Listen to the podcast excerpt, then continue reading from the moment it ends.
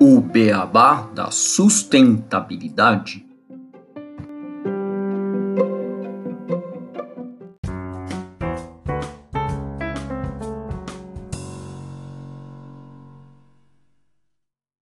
Bem-vindos ao podcast O Beabá da Sustentabilidade. Este é o episódio 60, Digital Product Passport, Indústria 4.0 e Sustentabilidade. E hoje eu e o Renato Gatti temos a honra de receber o Johannes Klingbeck, que é assessor técnico da GIZ Brasil e ex-diretor executivo da Associação de Engenheiros Brasil-Alemanha, para conversar sobre este tema. Tudo bem, Renato? Tudo bem, Johannes? Olá, Gustavo, tudo bom e com você? Olá, Johannes, bem-vindo ao nosso podcast. Obrigado, Renato, obrigado, Gustavo. Muito obrigado pelo convite aqui e pela oportunidade de falar no podcast de vocês. Bom, é uma honra nossa também recebê-lo, Johannes. E bom, para introduzir o tema aos nossos ouvintes, eu vou falar um pouco sobre uma notícia que saiu no dia 6 de dezembro de 2021, que era específica esse tema. Ela saiu no site Euroactive e ela mostra que a União Europeia ela planeja o Digital Product Passport, o DPP, ou em português o Passaporte Digital de Produto, como um meio para impulsionar a economia circular de acordo com a notícia, a Comissão Europeia ela planeja introduzir o passaporte digital de produto no início do ano de 2022, esse ano que a gente está, como falei a notícia do ano passado, de forma né, que esse passaporte ele tem informações sobre as composições dos bens e produtos no mercado europeu, para que ele possa assim impulsionar as chances destes serem reutilizados e reciclados. A ideia é ainda segundo o Euractiv, é identificar as informações mais importantes sobre a composição de cada produto para que os usuários de toda a cadeia de suprimentos possam assim reutilizá-lo ou tratá-lo corretamente nas instalações de gerenciamentos de resíduos. Agora o Renato vai falar um pouco de alguns conceitos que a gente gostaria de revisar com nossos ouvintes antes de começarmos a, a discutir o DPP. Isso, Gustavo. Bom, o conceito que a gente vai apresentar agora é o conceito de indústria 4.0, para que o beabá fique mais claro para você ouvinte. Bom, a indústria 4.0, também conhecida como quarta revolução industrial, é um conceito que vai falar algumas palavras que talvez vocês ouvintes já estejam acostumados ao escutar aqui no nosso podcast, como sistema, complexo, inovação. A indústria 4.0 engloba um amplo e complexo sistema de tecnologias que juntas estão mudando as formas de produção e os modelos de negócio. Esse termo de indústria 4.0 teve origem de um projeto estratégico de alta tecnologia do governo alemão, que promove a informatização da manufatura e a integração de dados. Surgiu pela primeira vez na Hannover Messe de 2012 e foi ratificado com a apresentação de um relatório final do grupo de trabalho da Comissão para a Indústria, que foi presidido por Siegfried Deis, da empresa Robert Bosch GmbH, e pelo Henning Kagermann, da German Academy of Science and Engineering, que levaram um conjunto de recomendações para a implementação da indústria 4.0 ao governo federal alemão. Resumindo, podemos dizer que a indústria 4.0 é um novo modelo de indústria em que a produção é baseada na interação automatizada entre o equipamento físico, a máquina e um sistema digital.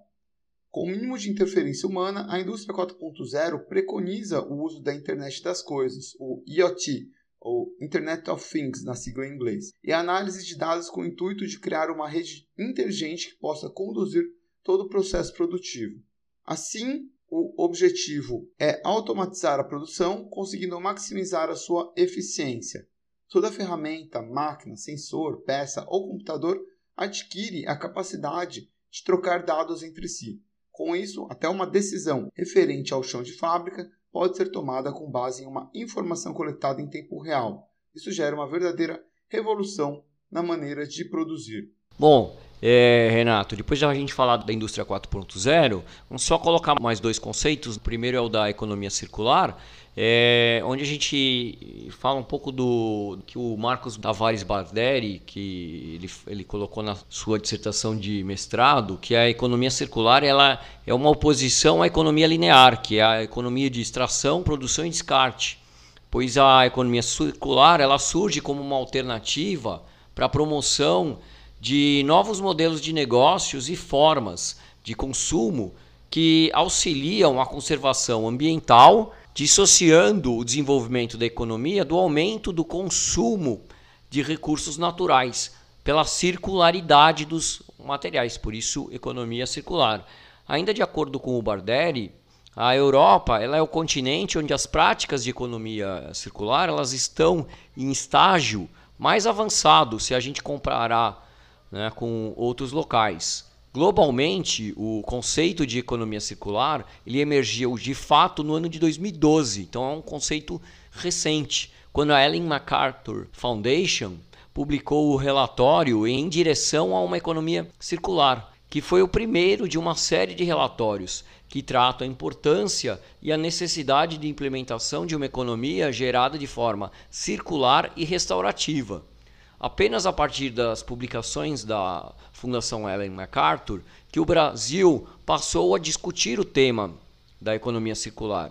É, o autor, o Barderi, ele ainda menciona que como a economia brasileira ela é baseada na extração de recursos naturais, acompanhar os debates sobre economia circular e refletir academicamente é de grande importância, principalmente devido aos desafios envolvidos à gestão de resíduos e as demandas provenientes da Política Nacional de Resíduos Sólidos, que estabelece as responsabilidades pelo tratamento de diversos rejeitos provenientes de bens de consumo. Agora ainda vamos fechar com o último conceito, Renato, que é o de cadeias de valor. Isso, esse é rapidinho, um último conceito, que é o de cadeia de valor. A gente abordou ele recentemente no nosso episódio 58 sobre supply chain sustentável. E nele o Michael Porter introduziu o conceito já no longínquo ano de 1985, antes mesmo da existência do conceito de desenvolvimento sustentável, e ele definia uma cadeia de valor como conjunto de atividades desempenhadas por uma organização desde as relações com os fornecedores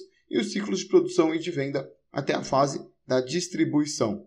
Bom, então, para a gente começar aqui toda essa conversa, vamos chamar o Johannes para a nossa primeira pergunta.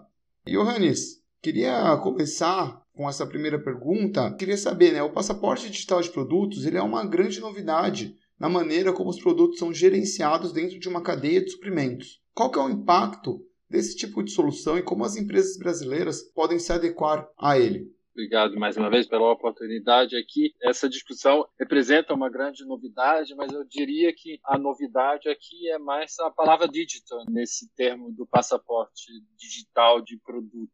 Afinal, passaportes de produto, ou seja, documentação sobre características enfim, informações sobre produtos já são uma coisa muito comum no mercado, né? Muitos produtos são sujeitos a essa obrigatoriedade de disponibilizar informações tanto em termos de risco para o meio ambiente, mas também, obviamente, em termos de risco para o próprio consumidor, né? Obviamente, se a gente pensar em produtos químicos, por exemplo, isso é uma coisa muito óbvia. Mas também é interessante se você olhar a construção civil, por exemplo, já até no Brasil coloca como obrigatoriedade o fabricante disponibilizar informações sobre a composição química dos materiais de construção utilizados numa determinada obra. Afinal, se explica pelo fato que uma obra, uma ponte, um prédio, etc., vão ficar no meio ambiente durante décadas, afinal. Então, é importante que essas informações sejam disponibilizadas pelas construtoras para que daqui a 40, 50 anos, se você tiver algum tipo de obra ou demolição daquela estrutura, que todo mundo saiba o que fazer com aquele material que foi utilizado, né? Às vezes, daqui a 50 anos, nem se usa mais aqueles materiais. Então, essa ideia de que determinado fabricante ele tem a obrigação de disponibilizar essas informações sobre impacto ambiental daquilo que ele põe no mercado é uma ideia já bastante antiga. Agora, realmente a digitalização dessas informações vem agregar a toda essa discussão de indústria 4.0, favorecendo a redução de impacto ambiental em diversos setores. E aí, para mim, pessoalmente, quando me aproximei do tema, isso me remeteu ali na época do mestrado. Né? Eu imagino que muitos dos nossos ouvintes aqui já tenham estudado, já tenham olhado o tema de gerenciamento de ciclo de vida de produto em algum momento, como conceito, como técnica ali, né, para determinar o impacto ambiental de determinados produtos. E para mim ficou muito marcado na época que o professor sempre falava: não, legal, a gente tem todas as técnicas, a gente tem todos os conceitos, tem o software aqui, o que falta para a gente é, é dados sobre o produto. Porque a indústria não quer, não tem incentivo para disponibilizar essas informações aqui para a gente, para calcular, por exemplo, uma pegada de carbono de uma forma independente não só depender da informação que o fabricante disponibiliza voluntariamente. Né? Então, para mim, essa discussão do Digital Product Passport vem agregar exatamente nessa linha de você consolidar a base de informações disponíveis para análise dos impactos ambientais dos produtos. Se a gente olhar hoje, já existem alguns fabricantes que disponibilizam cada vez mais informações sobre os produtos em formato digital também, né? Além das fichas técnicas convencionais, como papel que vem junto com o produto, cada vez mais só vê um papelzinho com QR Code, com link dentro da embalagem de diversos produtos e que as empresas só disponibilizam essas informações no site ou em algum banco de dados independente. E o terceiro modelo, isso já é uma realidade hoje na União Europeia para produtos intensivos em consumo de energia, né? Que são bancos de dados estatais mesmo, que as empresas disponibilizam dados que, por um lado, são abertos ao público geral, ou seja, são informações que o consumidor utiliza para tomada de decisão, até porque a energia no mundo de hoje não tende a ficar mais barata, então o consumo de energia de um determinado produto realmente tem um, impacto direto na decisão do consumidor. E por outro lado, são informações que são utilizadas pelas autoridades de vigilância de mercado, de realmente verificar se um determinado produto tem de fato aquelas características que o fabricante declarou que o produto teria. Então, isso já remete um pouco a um dos grandes desafios agora da implementação do DPP, que é onde vão ser disponibilizadas essas informações, onde vão ficar armazenados, como a gente vai controlar quem tem acesso a que tipo de detalhamento daquelas informações, né? Então isso já mostra um pouco do grande desafio que realmente é essa implementação do DPP. Afinal, a gente está vivendo um mundo que todo mundo fala em digitalização, principalmente o pessoal na indústria, todo mundo se diz indústria 4.0. Eu vi um dado essa semana disponibilizado pela própria União Europeia que nos dias de hoje que todo mundo se diz digital, né? 80% dos dados coletados na indústria nunca são utilizados. Então, o pessoal joga ali nos data lakes, todo mundo coleta dados, mas ninguém está fazendo absolutamente nada com 80% desses dados, não são nem sequer visualizados em nenhum momento. Então, acho que aqui o Digital Product Passport, o Estado conduzindo essa discussão agora, pode dar um, um empurrão importante para mudar esse cenário, para fazer com que dados realmente sejam transformadas em informações relevantes, tanto para a decisão do consumidor quanto para a regulação ambiental. Então, acho que é aqui o grande impacto que chega para as cadeias de suprimento. E um conceito, talvez, que eu ainda gostaria de colocar, além dos que vocês já mencionaram, é o gêmeo digital que é um conceito muito falado dentro da discussão de indústria 4.0 desde sempre. Teve muita confusão já em torno dessa discussão, muita falta de normalização de um consenso do que seria esse gêmeo digital, mas em termos gerais, se diz como uma representação virtual de um objeto no mundo físico. Pode ser um produto, pode ser uma máquina, pode ser uma fábrica inteira, né? seja o que for. O passaporte digital de produtos, ele é uma forma de agilizar essa discussão em torno do GM digital enquanto um, uma precondição para a indústria 4.0 de fato acontecer e de fato conseguir criar um padrão de como esses gêmeos digitais são criados. E também respondendo aí a pergunta, né, como as empresas podem se adequar a esse tipo de discussão, desde já, muitas dessas definições de como esse passaporte digital de produtos vai ser implementado na prática acontecem agora nos órgãos internacionais de normalização, na ISO, na IC. Eu acredito que muito mais do que uma discussão nacional, para as empresas brasileiras, principalmente que participam de cadeias globais de valor, é preciso acompanhar essas discussões de normalização dos gêmeos digitais, das próprias informações que devem constar no passaporte digital de produtos, e se adequando, acompanhando, aprendendo e contribuindo para essa discussão no nível internacional e começar a implementar esses conceitos de normas técnicas dentro dos seus produtos e dos seus gêmeos digitais que estão sendo criados. Legal que você falou do, dos genes digitais, que eu acho que tem bastante a ver com a nossa próxima pergunta, quando a gente fala um pouco do Brasil e de padrões. Então, eu queria, na verdade, são duas perguntas em uma. Né? O primeiro, se o modelo do DPP, né, do passaporte digital de produtos europeu, ele seria plausível para o Brasil implementar para os nossos processos, né, para as nossas cadeias serem mais circulares. E o segundo é se existe alguma discussão global né, para criar um padrão para esse tipo de passaporte digital, que nesse sentido um gene ou, ou algo nesse sentido de ter um padrão único, porque isso facilitaria muito a gente ter essa visão de cadeia de forma a, a buscar a, a circularidade. Né? É, exatamente. Acho que ali a gente tem que diferenciar entre dois aspectos. Um é a circularidade da informação, eu diria. Que, por exemplo, como um produto pode ser reutilizado após o fim do seu ciclo de vida. Vamos supor, quando na sua casa quebra o, aspirador de pó e você faz um orçamento, você tem que levar na assistência, o cara tem que olhar, tem que abrir, tem que ver, etc.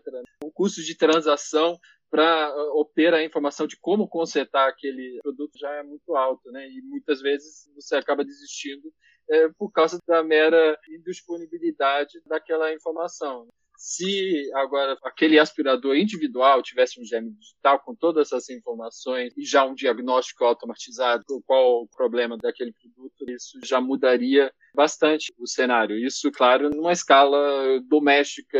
Agora, imagina isso a escala industrial com milhões e milhões de produtos de aspiradores de pó. Inclusive, no âmbito internacional, eu sempre gosto muito de falar desse exemplo aqui no Brasil, inclusive na Europa, né, que o Brasil tem um case de muito sucesso já dessa circularidade de produtos com auxílio de tecnologias digitais, que é o exemplo do Synctronics, do centro de logística reversa da empresa Flex, em Sorocaba. E eles reciclam diferentes produtos elétricos e tem ali uma verdadeira fábrica que só desmonta dispositivos elétricos e reutiliza todos esses materiais, deixa os, os diferentes metais até o, o, plástico que entra no processo deles sai no mesmo padrão de qualidade do material virgem que eles usam do outro lado da rua na fábrica na produção de produtos novos. Você vê que o processo em si de reciclagem já está muito maduro, já está muito sofisticado e o que falta para eles é material, é justamente a volta de material, né? ou seja, a volta de dispositivos descartados. Eles começaram a experimentar com algumas tecnologias digitais, né? Eles têm, por exemplo, dispositivos IoT, mais uma vez, nos pontos de coleta, onde você, em algumas redes de eletrônicas, você pode colocar ali a sua impressora, o seu celular antigo. Eles começaram a colocar medidores IoT para avisar para o entregador quando aquele dispositivo estiver cheio de eletrônicos e já programam a coleta e entrega na fábrica deles. Então, isso é uma forma que você começa a ver que numa iniciativa privada aqui, a tecnologia digital, a disponibilidade da informação já começa a ajudar a fechar os ciclos. Processos industriais já existem, é muito uma questão mesmo de fluxo de informação. E com isso, você vê a necessidade de, de fato, normalizar quais informações são gravadas, disponibilizadas, de que forma. Né? Aí existe, por exemplo, a ISO 14025, é uma norma um pouco mais antiga, mas que disponibiliza padrões de como informações de relevância ambiental sobre um produto são declaradas. Isso é muito importante mencionar que na União Europeia, quando se começa a discutir o passaporte digital de produto como iniciativa regulatória, o princípio básico que a União Europeia sempre adota nesse tipo de regulação, seguindo o que é chamado de New Legislative Framework, eles sempre buscam definir quais são os requisitos mínimos e deixar para o setor privado definir ou detalhar como eles vão se virar para atender a esses requisitos mínimos. Né? Isso é um princípio é, em todas essas esferas da regulação de produtos na União Europeia. Sempre define o que, que é o padrão mínimo aqui, seguindo o tipo de produto, né, o risco para o meio ambiente e para o consumidor, define quais são as informações mínimas e aí deixa o setor privado, através da normalização, definir o que, que, fica mais viável do ponto de vista deles. Então, isso é o mesmo princípio que está sendo seguido agora com o Digital Product Passport, para cada setor e para cada tipo de produto definir, bom, quais informações minimamente devem constar nesse passaporte digital para cada produto ou para cada tipo de produto, também dependendo do setor, para depois encaminhar isso para o setor privado e dizer, bom, a gente coloca isso aqui como requisito mínimo. Se vocês querem colocar mais informações, fiquem à vontade. Aí é com vocês. A gente só define aqui que vocês, do setor X, precisam disponibilizar tais informações na prática. Como a gente deixa com o setor privado. Então, acho que a discussão global e conduzida por essa necessidade regulatória na União Europeia vai, mais uma vez, migrar para as organizações internacionais de normalização para se chegar a um padrão global mesmo em termos normativos que, afinal, os diferentes governos fora da União Europeia podem utilizar numa engenharia reversa depois para construir as suas legislações, suas regulações técnicas nesse campo. Em relação ao Brasil, você sabe se o governo brasileiro está discutindo esse tipo de assunto ou, ou ainda é muito incipiente aqui no Brasil, do lado do governo, essa discussão? Olha, em termos da digitalização, que a gente chama de infraestrutura da qualidade, ou seja, toda essa questão da regulação técnica e de garantir as informações que precisam ser disponibilizadas sobre um determinado produto, etc. O Brasil está fazendo um movimento muito importante no momento de se adequar de seguir cada vez mais essa mesma ideia do Estado dizer apenas os requisitos mínimos e deixar o setor privado definir como implementar mas especificamente sobre o passaporte digital de produto, na Europa é uma discussão ainda bem incipiente. Então, acho que realmente o caminho vai ser esse incentivo regulatório na União Europeia, vai depois para os órgãos internacionais de normalização e só depois se espalhar realmente com uma discussão regulatória. Isso também se aplica aqui no Brasil, nesse caso. Bacana, Johannes. Eu queria pegar alguns pontos que você comentou também anteriormente você falou do caso da Flextronics, é um caso realmente bem interessante que a gente tem no Brasil, e você trouxe a maior dificuldade deles, que é conseguir trazer o produto. Para fazer todo o desmonte, eles já têm todo um processo de saber o que é composto aquele produto, como fazer a reciclagem, uma linha realmente fantástica. A gente trouxe num episódio anterior a empresa que é a Gaia, que eles justamente fazem a coleta desse equipamento eletroeletrônico para passar para as empresas de reciclagem como a Flextronics. E eles usam muito dessa tecnologia de conseguir colocar informação e tentar atrair o consumidor para um descarte mais correto e trazer uma digitalização para trazer a rastreabilidade para a cadeia como um todo. Então a gente começa a ver um pouco o como que a gente pode utilizar de fato essa informação para trazer a sustentabilidade não só, como você estava comentando, do Digital Product Passport, do desmonte, mas também para a gente trazer a rastreabilidade, saber a origem, a procedência daqueles materiais reciclados. Só que uma coisa que me chamou muita atenção foi os 80% dos dados que não são utilizados.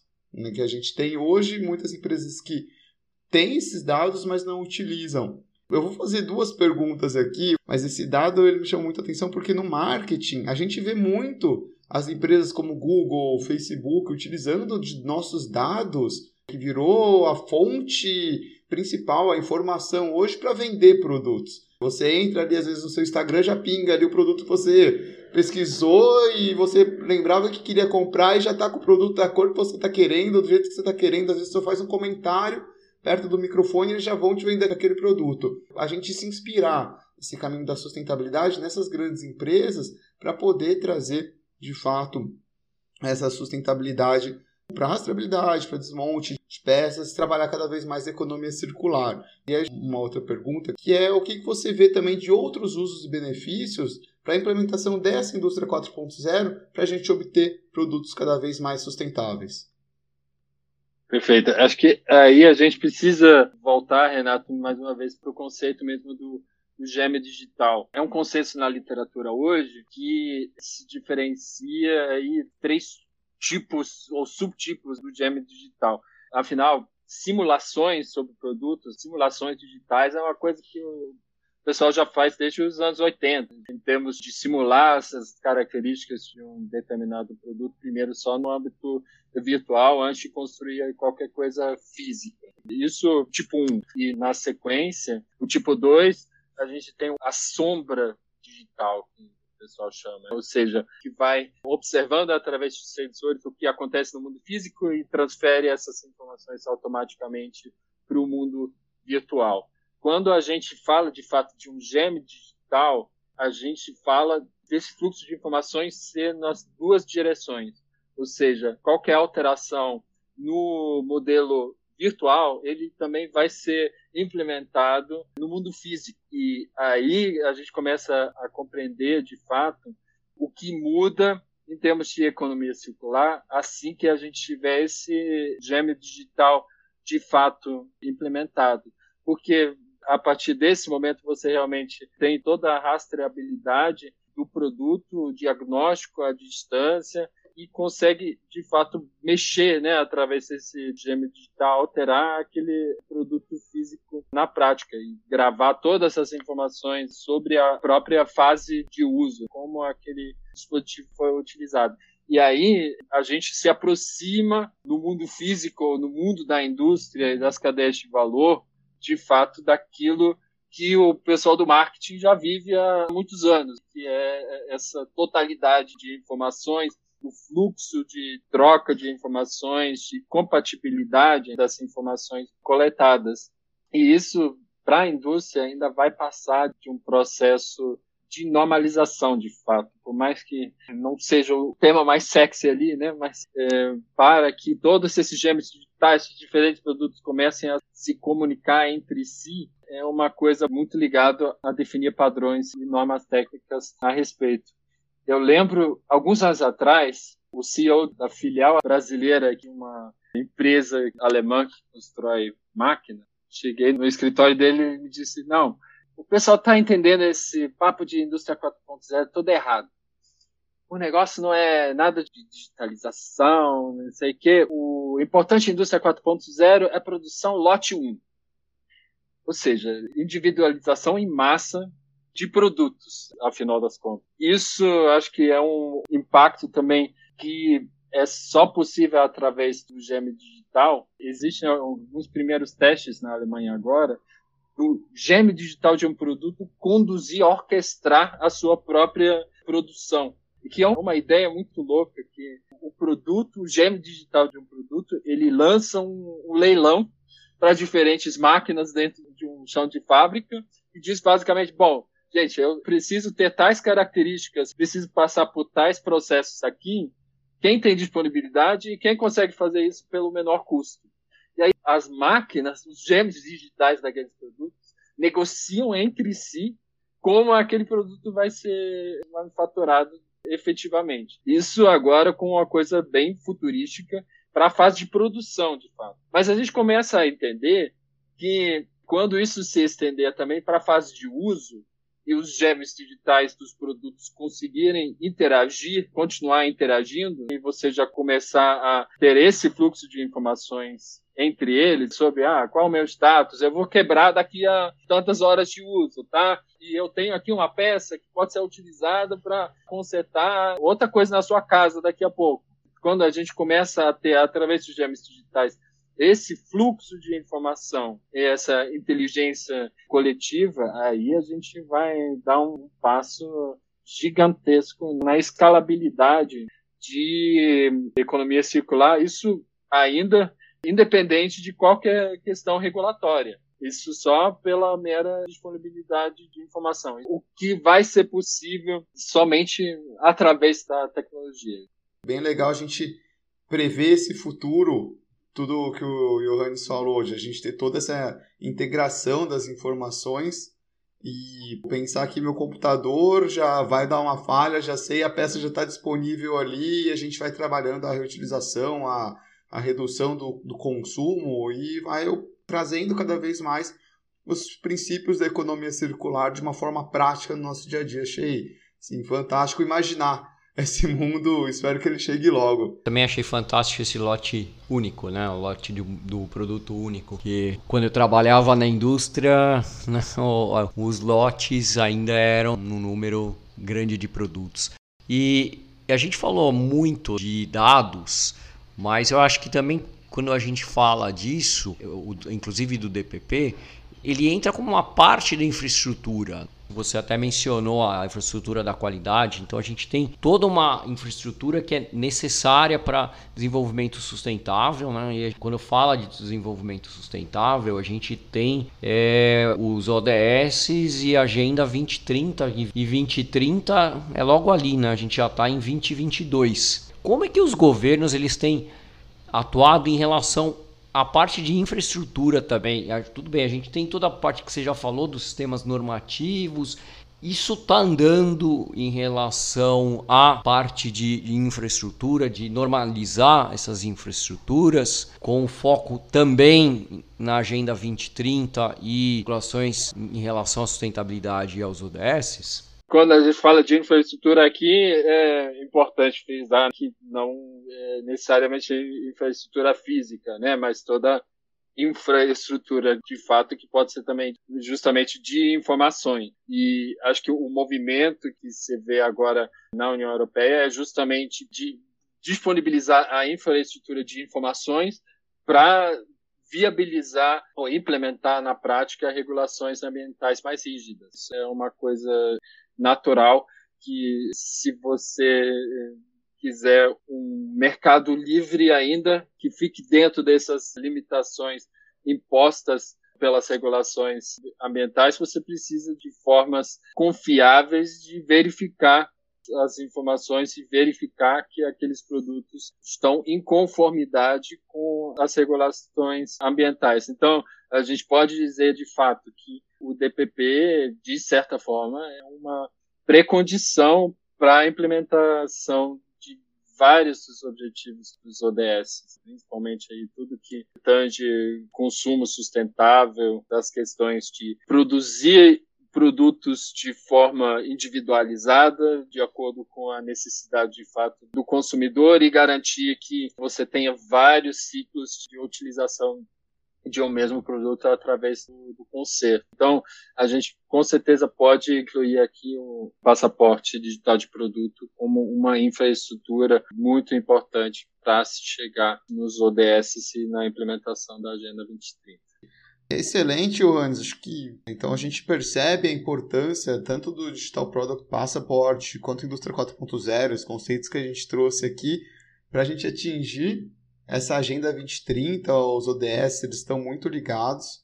A gente sabe que é um desafio que a gente tem pela frente e sempre trazer e contar com inovação, tecnologia, para que a gente busque cada vez mais esse futuro sustentável, desenvolvimento sustentável é algo sensacional, é um tema, igual você falou, que já é antigo, mas que está sendo discutido. A digitalização é muito forte agora apesar de você já ter o passaporte dos produtos já há muito tempo, ter a digitalização é muito recente e a gente vem com muito bons olhos trazendo um tema bem recente para os nossos ouvintes. Então, antes da gente encerrar aqui o nosso episódio e você fazer um comentário final, gostaria só de chamar inicialmente o Data Beabá que a gente tem desse episódio.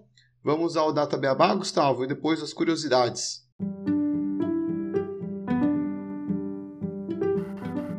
Data Beabá.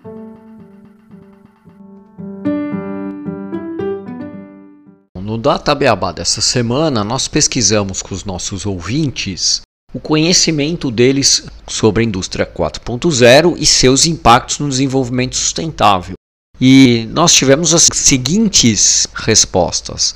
38% dos ouvintes não conhecem a indústria 4.0, então esse episódio realmente ajudou-os a conhecer o tema. Outros 38% conhecem a indústria 4.0, mas não sabem dos seus impactos no desenvolvimento sustentável, não conhecem a relação entre sustentabilidade e indústria 4.0. Então, ou seja, esses aprenderam também sobre o tema e em relação aos impactos no desenvolvimento sustentável. E já para 25% dos nossos ouvintes, esses sim, eles estudam o tema e devem ter visto aqui apenas uma boa discussão para se aprimorar sobre o tema. Então este foi o, o Data Beabá desta semana.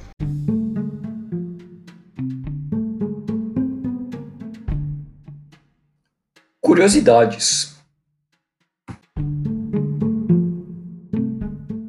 IoT, Internet das Coisas. Você sabia que já existem inúmeros exemplos de uso da Internet das Coisas para a criação de soluções sustentáveis? Na curiosidade de hoje, vamos mostrar alguns desses cases, ou melhor, desses casos. Várias empresas estão usando IoT para melhorar a gestão e o uso da energia, a Curb, por exemplo, empresa de Austin, no Texas, ajuda seus clientes a tornar suas casas mais eficientes e acessíveis em termos de energia por meio de monitoramento de eletricidade e circuito, relatórios em tempo real, alertas inteligentes e controles remotos de energia, conectando-se diretamente aos painéis de disjuntores, fornece dados em tempo real sobre o uso e a produção de energia.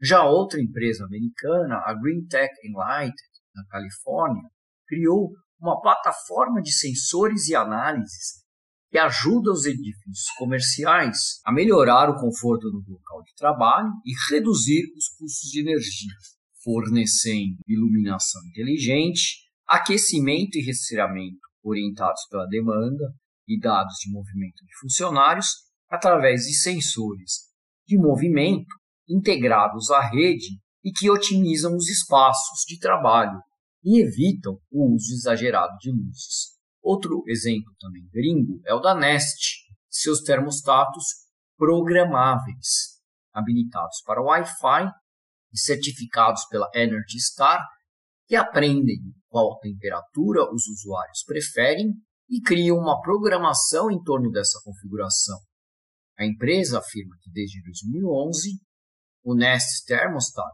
economizou bilhões de quilowatts-hora de energia em milhões de residências em todo o mundo, além de proporcionar economias significativas em aquecimento e refrigeração.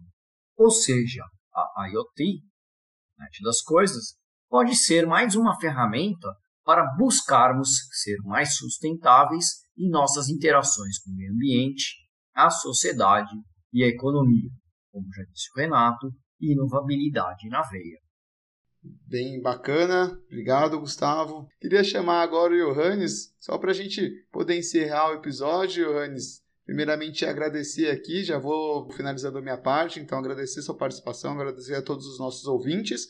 Obrigado, até o próximo episódio. Deixo com você Gustavo as palavras finais deste episódio e sobre esse tema super interessante. Obrigado a todos.